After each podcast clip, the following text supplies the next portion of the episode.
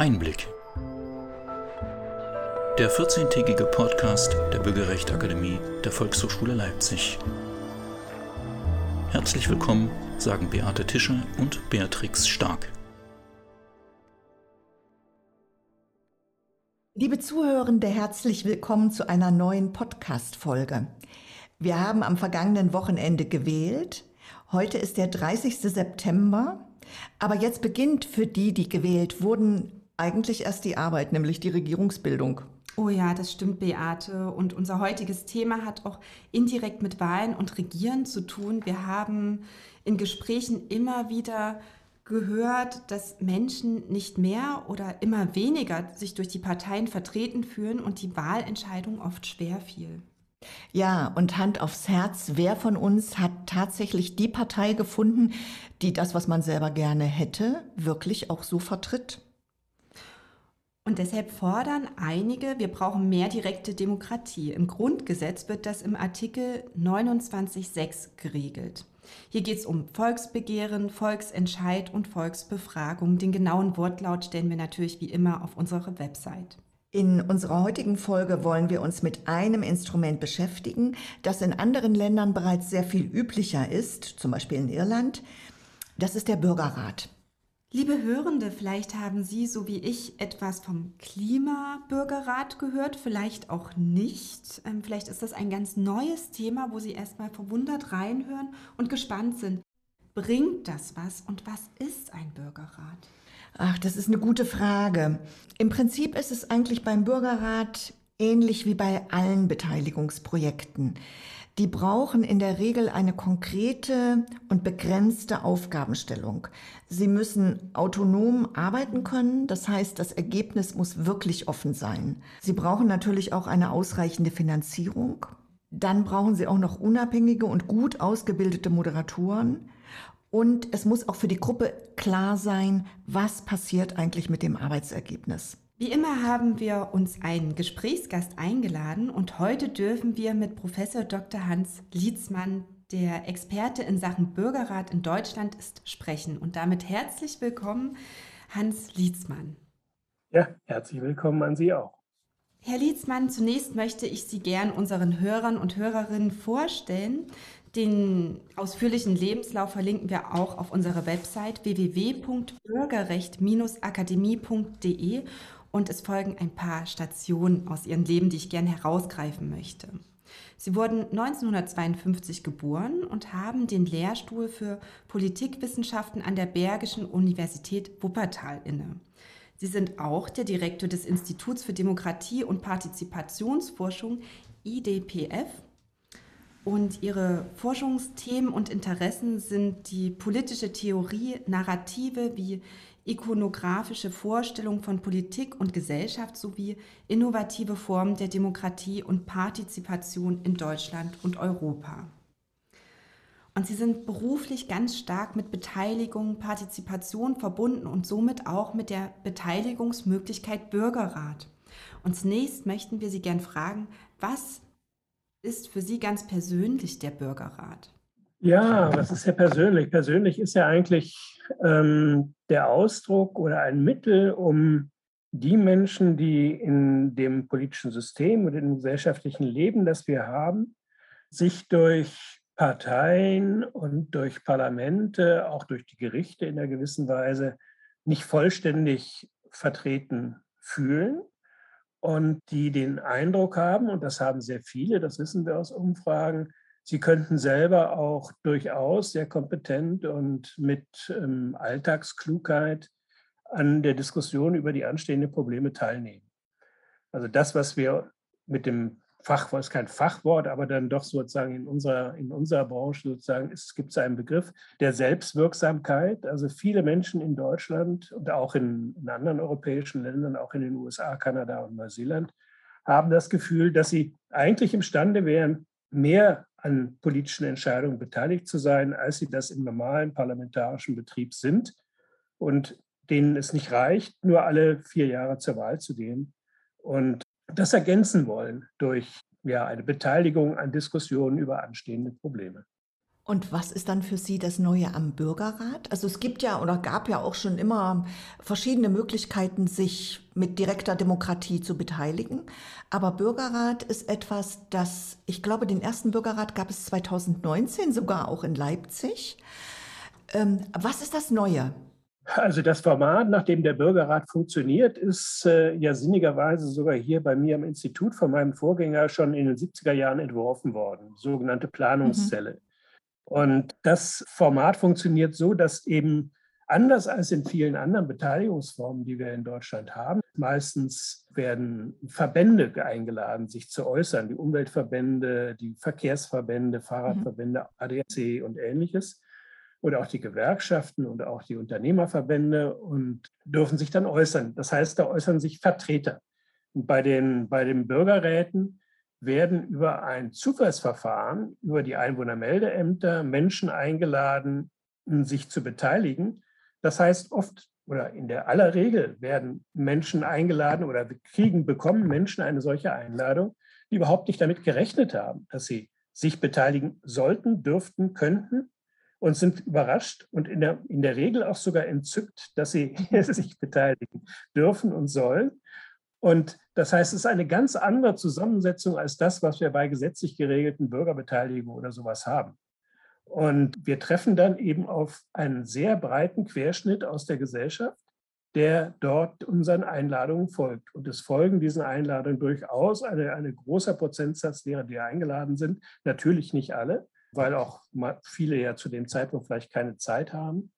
Aber wir ermöglichen es auch sozusagen, dass, dass sie kommen können, indem wir, wenn, wenn es heißt, wir müssen Kinder betreuen, dann übernehmen wir die Kinderbetreuung. Wenn es heißt, wir haben Probleme anzureisen, dann sagen wir, wir organisieren einen Fahrdienst.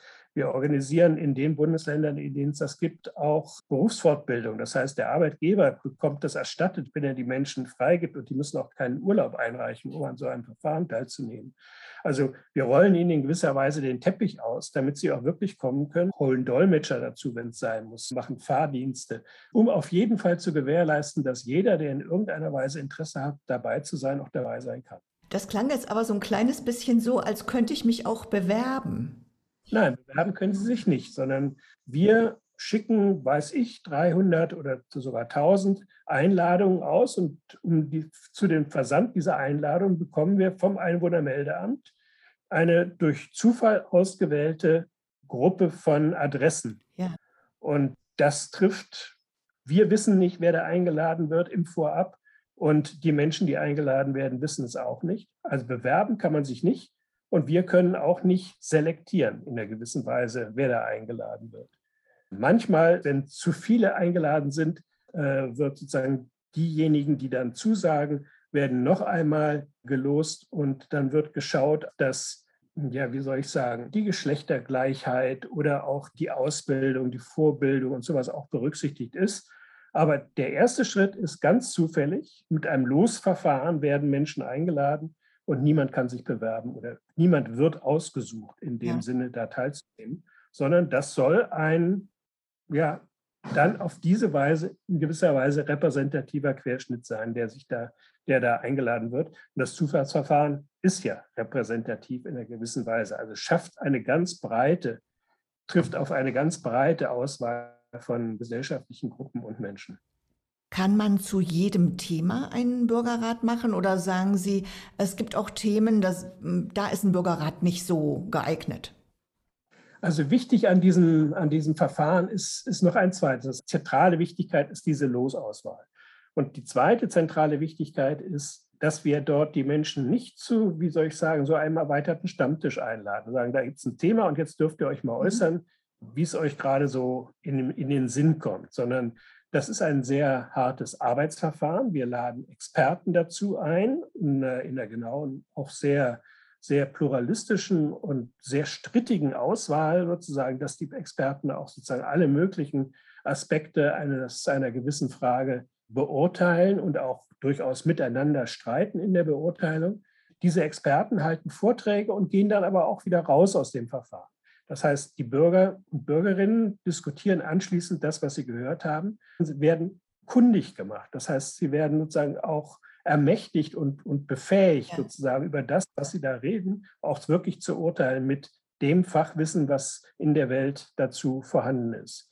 Und ähm, das hat den Effekt, dass die Menschen häufig eine unglaubliche Klugheit, auch gerade eine fachliche Klugheit entwickeln. Das Verfahren geht äh, in der, ja über mehrere Tage.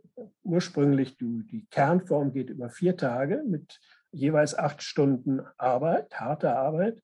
Äh, manchmal wird es auch verteilt auf Wochenenden oder äh, jetzt momentan haben wir natürlich auch digitale Verfahren, wo das ein bisschen anders läuft. Aber es sind sehr viele Arbeitseinheiten, die dort eingebaut sind, wo Fachwissen vermittelt wird, damit das nicht, ja, ähm, polemisch gesprochen, einfach nur ein Gelaber unter, unter Freunden wird oder unter, unter Eingeladenen, sondern dass da das Fachwissen auf die Alltagsklugheit der Menschen, auf das, was sie im Alltag sozusagen an Wissen und Kompetenzen entwickelt haben, trifft und dann eine sozusagen ein, aus dieser, dieser Gemengelage von Fachwissen und Alltagsklugheit eine Entscheidung oder einen Vorschlag machen, was sie für richtig halten.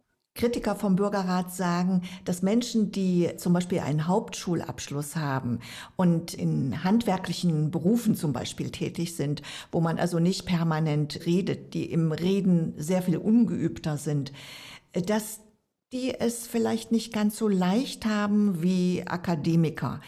Sie haben uns aber gerade eben gesagt, Sie legen großen Wert darauf, dass Bürgerräte wirklich die gesamte Bevölkerung widerspiegeln. Das heißt also, auch diese Gruppen sind vertreten. Wie kann der Bürgerrat das schaffen, dass auch diese Gruppe wirklich ebenbürtig ist und genauso gehört wird wie alle anderen? Ja, das ist ein sehr, sehr, sehr wichtiger Aspekt. Wir haben uns diese Frage auch gestellt. Das Phänomen ist ja logisch, wenn sich so eine Gruppe zum ersten Mal sieht. Dann gibt es natürlich diejenigen, die, die gleich drauf losreden und die die Weisheit gefressen haben. Das sind, weiß ich nicht, Professoren wie ich oder Lehrer oder hm, Theologen oder Journalisten oder wer auch immer, die das Reden gewohnt sind. Und es gibt die anderen, die ähm, erstmal schüchtern da sitzen. Und ähm, diese Arbeitseinheiten im Bürgerrat bestehen darin, dass immer dieser Expertenvortrag kommt, der dann diskutiert wird und anschließend wird in Kleingruppen diskutiert, A5 in der Regel. Und zwar alle zwei Stunden in einer anderen Kleingruppe. Das heißt, alle werden miteinander in Kontakt gebracht. Die 50 oder 100, die da an so etwas teilnehmen, müssen sich ständig mit neuen Gegenüber auseinandersetzen. Und wir sind ja auch ein, vor allen Dingen ein Forschungsinstitut für, für Partizipation und Demokratie. Das heißt, wir haben sehr genau ermittelt, dass die Redeanteile von den sprechfähigeren, sage ich mal, oder begabteren oder begeisterteren am Anfang und den, den stillen äh, nach anderthalb Tagen völlig ausgeglichen sind. Die Vielredner, die Vielredner werden leiser und die, die am Anfang schüchtern waren, sind auch immer mittendrin in der Diskussion im Geschehen und merken, dass ihnen zugehört wird, dass da viele andere gibt, die auch so sind und die, wie soll ich sagen, auch die Vielschwätzer merken, dass das langsam anfängt zu nerven, wenn sie immer alles wissen und sich durchsetzen wollen. Und dadurch, dass auch diese Gruppen ständig neu durchgemischt werden, entstehen auch keine, wie soll man sagen, keine Koalitionen. Es können nicht irgendwie zwei, drei Leute, die sich gut verstehen, immer von einer Kleingruppe in die nächste Kleingruppe wechseln, mhm. sondern die werden eingeteilt zu einer anderen Kleingruppe und müssen wieder neu diskutieren. Das ist ein, natürlich ein ganz wichtiges Problem, Leute sozusagen in diesen Dis Menschen in diesen Diskussionsprozess mit einzubeziehen. Und wir haben tatsächlich über diese Kommunikationsstrategie, es ist eine, einfach eine professionelle Moderationsstrategie, haben es geschafft, dass wir ganz ausgeglichene Gesprächsteilnahme haben nach spätestens anderthalb Tagen. Und es geht ja über vier Tage. Das heißt, da vor allen Dingen im Ergebnis am Ende haben wir einen, einen sehr, hm, wie soll ich sagen, einen sehr fairen und einen sehr ausgeglichenen Umgang miteinander und äh, haben auch dann hm, Verbrüderung und Verschwesterung am Ende sozusagen ganz häufig und eine, eine große Begeisterung. Manche wollen eigentlich gar nicht mehr aufhören, in, in so einem Verfahren weiter zu diskutieren, sondern sagen muss, nee, liebe Leute, das Geld ist zu Ende, die, auch die Zeit ist zu Ende, wir haben nach vier Tagen einfach Schluss. Das heißt, die Moderatoren, die ja die Gruppe begleiten, die sind ja nicht alleine unter sich, sondern da gibt es Moderatoren, die haben eine sehr wichtige Rolle und haben die auch eine Spezialausbildung oder kann man da äh, jemanden nehmen, der öfter mal schon mal eine Gruppe geführt hat, kann der das einfach machen? Also die Moderatoren haben zum Teil eine, eine spezielle Moderatorenausbildung, zum Teil sind es aber einfach erfahrene Begleiter solcher Verfahren. Bei mir im Institut, wir haben einfach auch eine ganze Gruppe, die haben schon 10, 20 solche Verfahren durchgeführt und wissen, worauf es ankommt. Diese Moderation ist völlig neutral. Wir sind fachlich ganz still. Wir mischen uns sozusagen in die fachliche Debatte überhaupt nicht ein. Und die Kleingruppen übrigens sind auch nicht moderiert. Die Kleingruppen müssen miteinander, okay. miteinander diskutieren. Das heißt, die Moderation moderiert vor allen Dingen den Expertenbeitrag und danach die Diskussion. Und dann in der Kleingruppe sind dann die Teilnehmerinnen und Teilnehmer ganz unter sich. Und ähm, das ist auch eine wichtige Dynamik, dass sie sich von den hm, Vorträgen und so etwas noch einmal lösen können und nicht irgendwie durch eine Moderation sich einschränken lassen. Sie haben eben so einen Halbsatz gesagt. Äh, nee, nee, liebe Leute, das Geld ist zu Ende, jetzt ist Schluss. Damit sind wir beim Thema Geld. Ja. Ähm, Sie sprachen vorhin auch von der Planungszelle vom DINEL. Äh, ich glaube, der ist damals so ein bisschen gescheitert an den Finanzen, am Geld. Wie sieht das heute aus? Ist die Zeit weiter? Gibt es dafür Geld? Und wenn ja, wer stellt das Geld zur Verfügung? Also Peter Dienl oder auch wir treffen natürlich immer auf Probleme, vor allen Dingen von Kommunen, wenn, die, wenn es ärmere Kommunen sind. Hier in Nordrhein-Westfalen sind zwei Drittel der Kommunen arm und die haben sozusagen Schwierigkeiten, so ein Verfahren zu finanzieren, obwohl es sozusagen im Kern nicht besonders teuer ist. Also man kann äh, schon gar, wenn es sich um eine Stadtplanung oder sowas oder ein, eine, ein Gewerbegebiet handelt, dann sind die Kosten, die in so einem Verfahren entstehen, wirklich Kleingeld im Vergleich zu dem, was an Gutachtenpreisen sonst gezahlt wird. Es geht ja nur darum, sozusagen Leute, Menschen vier Tage sozusagen zu verköstigen, äh, über ein Catering und, und Räume bereitzustellen und die Moderatoren zu bezahlen. Das ist sozusagen kein, sind keine Reichtümer, die da verteilt werden. In der Tat aber ist es bisher immer wieder ein bisschen schwierig. Aber zum Beispiel gerade gestern war ich in Berlin im Bundestag und es ist jetzt sozusagen davon die Rede, möglicherweise eine staatliche Finanzierung, eine bundesweite Finanzierung mhm. anzuschieben. Und viele Kommunen haben auch schon in Baden-Württemberg vor allen Dingen, aber auch in zwei, drei anderen Bundesländern, haben bereits auch Töpfe bereitgestellt, wo sie sagen, so wie andere Planungsprozesse eben ihr Geld kosten, kostet eben auch dann Bürgerbeteiligung ihr Geld in Planungsprozessen. Es kann nicht sein, dass, wie soll ich sagen, an dem Vorhaben, demokratisch sein zu wollen in der Planung, auf einmal es heißt, ja, das ist keine, keine Pflichtaufgabe von Kommunen mehr, sondern eine freiwillige Aufgabe. Und da haben wir schon sehr viele Gutachten inzwischen auch von Regierungspräsidien, äh, die sagen, nein, da wo die Planung eine Pflichtaufgabe ist, ist auch, sind, ist auch die Bürgerbeteiligung eine Pflichtaufgabe. Und dann kann das auch sozusagen aus den aus den Budgets der Kommunen und der Länder finanziert werden. Aber wie gesagt, bisher auch die großen Bürgerräte, die wir gehabt haben, sind privat finanziert von Stiftungen, zum Teil von der Volkswagen Stiftung, aber auch von privaten Stiftungen und auch aus Stiftungsgeldern. Das ist ein Dilemma und wir sind uns eigentlich einig, dass das sozusagen für eine Experimentierphase wichtig ist. Wir sind aber auch uns einig, dass die Experimentierphase jetzt eigentlich vorbei ist. Mhm. Ja, jetzt müsste sozusagen ein bisschen, ja, im Norden sagt man Butter bei die Fische, also jetzt muss anerkannt sein, dass das ein äh, respektables und bewährtes Verfahren ist. Und dann kostet das dann eben genauso wie Parlamente kosten oder wie Abgeordnete kosten, kosten dann eben auch die Bürger in der, in der politischen Mitgestaltung unserer gemeinsamen Städte und Länder. Sie bieten uns gerade ganz viel Blick hinter die Kulissen. Ähm, und das ist für mich erstmal auch ein ganz neuer Blickwinkel, dass natürlich auch die Finanzierung ein großes Thema ist. Ich möchte gerne noch auf das Thema Parlament kommen. Sie hatten das ganz kurz angesprochen, aber von einer ganz anderen Richtung, nämlich könnte man ja sagen, dass die Bürgerräte auch geführt in Konkurrenz zum Parlament treten, dass Bundestagsabgeordnete wurden gewählt, sie haben Kontakt zu ihren Wahlkreisen, sind in Gesprächen, also sind im Kontakt mit den Bürgern und Bürgerinnen, haben dort Gesprächsangebote. Man könnte meinen, dass sie die Region kennen und wissen, was die Menschen wollen. Man könnte aber auch spitzmündig sagen, dass auch die Bundestagsabgeordneten Vorbehalte haben, eigene Interessen haben. Wie kann man die Befürchtung, dass die Bürgerräte in Konkurrenz mit dem Parlament oder den Bundestagsabgeordneten treten, entkräften?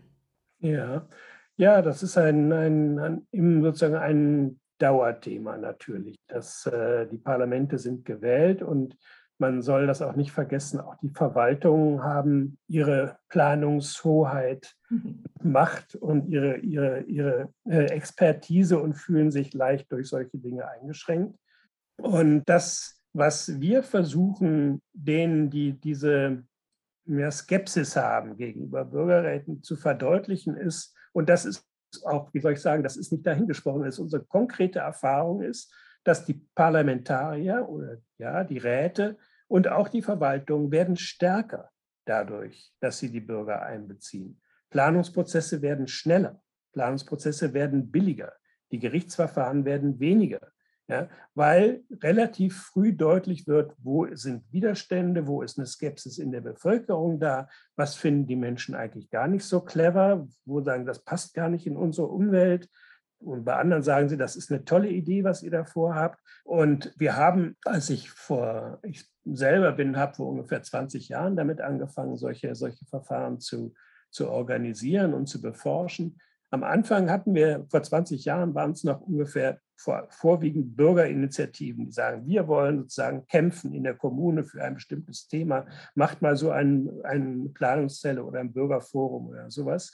Inzwischen sind die meisten Anfragen an uns von den Gemeinderäten und von Bürgermeistern und von Landesregierungen und auch eben von der Bundesregierung. Sie wissen, wir sind angewiesen darauf, zu wissen, was ist in der Bevölkerung eigentlich angesagt oder gewollt oder gewünscht und wo ist Skepsis da.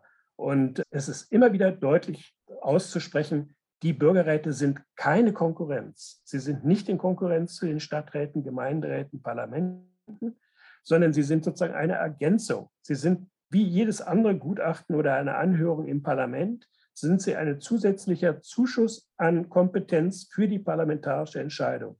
Die Entscheidung bleibt beim Parlament. Die Planung bleibt bei der Verwaltung. Die Bürgerräte planen nicht von sich aus und treffen keine rechtsgültigen Entscheidungen, sondern sie machen Vorschläge und äh, beteiligen sich an der Diskussion und holen nochmal sozusagen einen ganz anderen Aspekt in die Diskussion um die politischen Entscheidungen hinein. Ja, wir haben, wenn man sozusagen ganz weit zurückschaut oder das historisch betrachtet, so ist Parlamentarismus auch entstanden. Der König war erst auch nicht im Just. Ja? Und dann hat sich langsam ein Parlament entwickelt und dann hat sich langsam auch die Rechtsprechung, die früher eine monarchische Rechtsprechung war, hat sich dann nochmal separiert. Und jetzt haben wir drei Gewalten und vielleicht haben wir in Zukunft, kann man auch die Bürgerbeteiligung als so eine Art vierte Gewalt sehen. Die steht neben den anderen und ergänzt sich, komplettiert vielleicht auch diesen ganzen Prozess und, ähm, wie soll ich sagen, eigentlich gewinnen alle davon. Eigentlich gewinnen alle davon. Oder nicht eigentlich, es gewinnen alle davon. Mhm. Sie haben so viele klare Worte gefasst. Das ist wirklich sehr hilfreich, um einfach so ein so was Komplexes auch einordnen zu können. Und ich möchte gerne, ich bin so ein Fan von Zahlen. Wissen Sie, wie viele Bürgerräte Sie persönlich mit begleiten konnten bisher? Einfach schwierige Frage. Das ist wirklich eine schwierige Frage. Also ich denke mal, dass ich so an die 30, 40 Bürgerräte inzwischen selber begleitet habe. Die sind natürlich sehr unterschiedlich. Manchmal ist es in kleinen Kommunen einfach eine kommunale Planung ein Gewerbegebiet oder ein Stadtzentrum oder irgendwie sowas, eine Umgehungsstraße. Manchmal ist es etwas größer, äh, dann haben wir fürs Bundes, für die Bundesministerien oder sowas über Talsperrenbewirtschaftung und wie eigentlich das sich auf die Urlaubszentren auswirkt im, im Sauerland. Ja, wenn auf einmal die Talsperren ansteigen und die Campingplätze wegfallen. Wie moderiere ich das? Wie, wie kann man das hinkriegen? Oder ähm, wo es natürlich dramatischer wird, sowohl bei Ihnen in der Lausitz oder hier äh, in unserer Region im rheinischen Gebiet jetzt mit dem Kohlebergbau.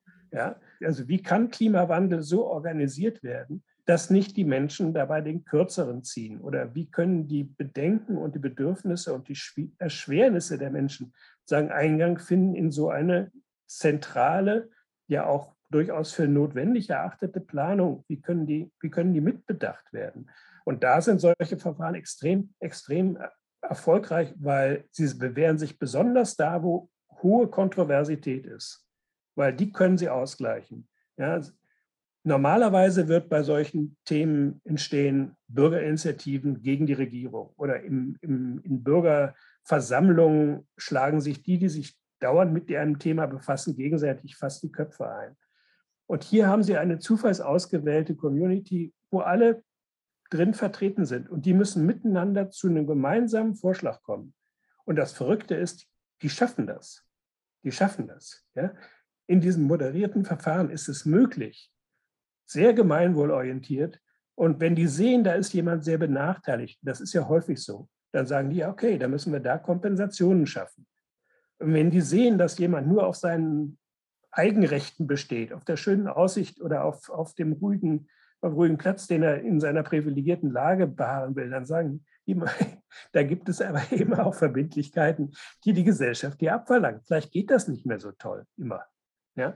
Und äh, also das ist eine sehr, wie soll ich sagen, sehr bodenständige, vernünftige, alltagspraktische Diskussion, die da entsteht. Und wenn ich das so schildere, merken Sie auch, warum das so ähm, förderlich für eine parlamentarische Debatte ist. Ja, weil nämlich auf einmal eine ganz andere Stimme mit in, dieses, in diesen Diskurs, in diesen Konflikt, in, diese, in diesen Streit hineinkommt. Nämlich eine, die sagt, liebe Leute, wir haben das alles bedacht und wir sind zu einer, wie soll ich sagen, zu einer bedachten Überlegung gekommen, einem gemeinsamen Weg. Und dann sind diese ganzen Parteilichkeiten, Verbandsinteressen, auch Bürgerinitiativinteressen werden sozusagen in einen gemeinsamen Ratschlag quasi eingebettet. Also ich nehme auf jeden Fall ganz viel Vertrauen in diese Gruppe und Gruppendynamik ja. mit und auch viel mehr Verständnis für Bürgerräte. Wir nähern uns langsam dem Ende. Und zum Schluss, Sie haben jetzt so viele Erfahrungen mit eingebracht, auch Beispiele an Möglichkeiten, wie Bürgerräte zu welchen Themen zusammenkommen. Gibt es Themen, die Sie erfahrungsgemäß sagen würden, die sollten nicht von einem Bürgerrat verhandelt werden? Oder gibt es so etwas vielleicht auch gar nicht? Also ähm, wir diskutieren in der Community derer, die sowas durchführen, eigentlich immer an einem Schlagwort mit sagen, das Beste sind Themen, die sind erstens streitig und zweitens konkret. Mhm. Also je abstrakter ein Thema ist, desto schwieriger wird das. Ja? Also äh, es hat zwar jetzt gerade auch im letzten Bürgerrat ganz gut geklappt, aber der ging ja über das sehr abstrakte Thema Deutschlands Rolle in der Welt. Sozusagen viel allgemeiner geht es kaum. Und wir waren am Anfang hyperskeptisch, ob das wirklich gut geht. Äh, aber es war halt das Thema war ein Kompromiss aller Bundestagsparteien miteinander, die ja das in Auftrag gegeben haben. Und dann wurde das eben so abstrakt. Aber selbst da, wir haben über 120 Empfehlungen erarbeitet oder es wurden erarbeitet. Und jetzt auf einmal sozusagen mit Afghanistan, mit, dem Russ äh, mit, mit der Debatte um die Ukraine, merkt man sozusagen, wie klug diese Beiträge zum Teil waren. Wir hatten erst gedacht, oh Gott, wie kann man im Bürgerrat über Verteidigungspolitik oder Entwicklungspolitik oder sowas debattieren? Selbst das ging. Aber es ist natürlich viel einfacher zu diskutieren über, weiß ich, Tempo 130 auf Autobahnen oder Sterbehilfe oder einen Bebauungsplan oder ja, das ist natürlich einfacher. Und je streitiger es ist, desto besser, weil das holt dann die Menschen auch in die Diskussion rein. Die haben dazu eine Meinung und eine Ansicht und äußern die auch viel leichter, als wenn man sagt ja, hm, was für eine Meinung habt ihr denn, soll die Bundeswehr in Mali eingreifen? Die Frage hat sich sozusagen noch niemand auf seinem Sofa gestellt und steht dann, steht dann doch oft etwas hm, bedröppelt und ratlos äh, vor dieser Fragestellung. Also streitig und konkret, das ist am besten, aber auch die anderen sind machbar, aber eben mit etwas mehr Schwierigkeiten. Das ist das ideale Schlusswort. Und damit verabschieden wir uns von Professor Dr. Hans Lietzmann, dem Direktor des Instituts für Demokratie und Partizipationsforschung. Vielen Dank für ähm, so viel Hintergrundwissen, was wir jetzt unseren Hörern und Hörerinnen mitgeben dürfen, was wir selber mitnehmen dürfen. Und als Dankeschön möchten wir Ihnen als kleine Tradition des Podcastes unsere Volkshochschultasse zusenden, auf der steht Vielfalt zusammen genießen, damit Sie auch beim nächsten Kaffee und beim nächsten Tee wieder an unser Gespräch denken dürfen, an uns. Und damit ganz, ganz herzlichen Dank. Ja, gerne. Und genießen ist gut, weil auch Politik will genossen sein. Nicht nur erlebt und erlitten, und, sondern es muss Spaß machen auch. Gut, herzlichen Dank. Liebe Zuhörende, wir haben unseren Gast, Professor Dr. Hans Lietzmann, verabschiedet, sind wieder unter uns und beim Nachklang, Beat, was hast du uns denn heute mitgebracht? Ich habe im Prinzip eigentlich nur einen ganz kurzen Nachklang mitgebracht. Der Professor Lietzmann hat sehr viel erzählt von Bürgerräten. Es waren in erster Linie Bürgerräte, die zentral stattgefunden haben, die große deutsche Themen betroffen haben. Und jetzt geht es darum, die Bürgerräte zu verstetigen und auch in den Kommunen zu etablieren. Das, was ich mitgebracht habe, ist äh, nochmal die Tatsache, dass es in anderen Ländern schon sehr viel etablierter ist, mit mhm. Bürgerräten zu arbeiten, zum Beispiel in Irland. Hier gab es 2016 einen Bürgerrat zum großen Thema Abtreibungsverbot. Das ist ein sehr heikles Thema in einem katholischen Land. Und man hatte sich vorher sehr, sehr viel gestritten. Keiner hat sich, hatte sich getraut, da wirklich etwas zu verändern. Und deshalb berief man genau zu diesem Thema einen Bürgerrat ein. Und der Bürgerrat tagte dann, der wurde beraten und er hat dann auch geheim abgestimmt und war mehrheitlich für eine Fristenlösung, also praktisch eine Abtreibung in den ersten zwölf Wochen ohne Begründung. Und damit wurde dann eine jahrzehntelange Pattsituation aufgelöst. Und es wurde der Weg freigemacht für ein Referendum, das im Mai 2018 durchgeführt wurde.